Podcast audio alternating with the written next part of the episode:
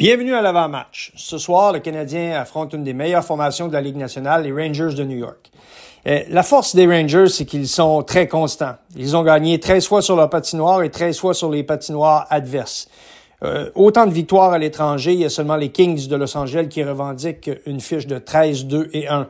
Ça nous donne une idée de la régularité et également de l'équilibre de cette formation. Pourquoi je parle d'équilibre, c'est que ils ont quand même perdu des joueurs importants, donc Kako et Chitil. C'est pratiquement leur deuxième trio qu'ils ont perdu, deux joueurs blessés à long terme mais il continue de rouler. Il continue d'avoir du succès.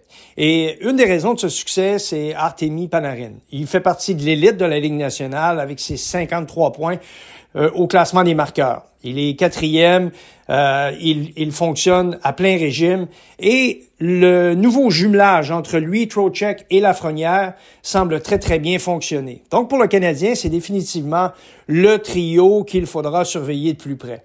L'autre chose qu'il devra, euh, qu'on devra faire chez le Canadien de Montréal, c'est évidemment de rester loin du banc de pénalité parce que les Rangers représentent une puissance dans la Ligue nationale au niveau de l'avantage numérique. Ils sont deuxièmes sur les 32 équipes de la Ligue. Il y a seulement le Lightning de Tampa Bay qui a une meilleure fiche qu'eux avec 38 buts. Ils en ont 35, les Rangers.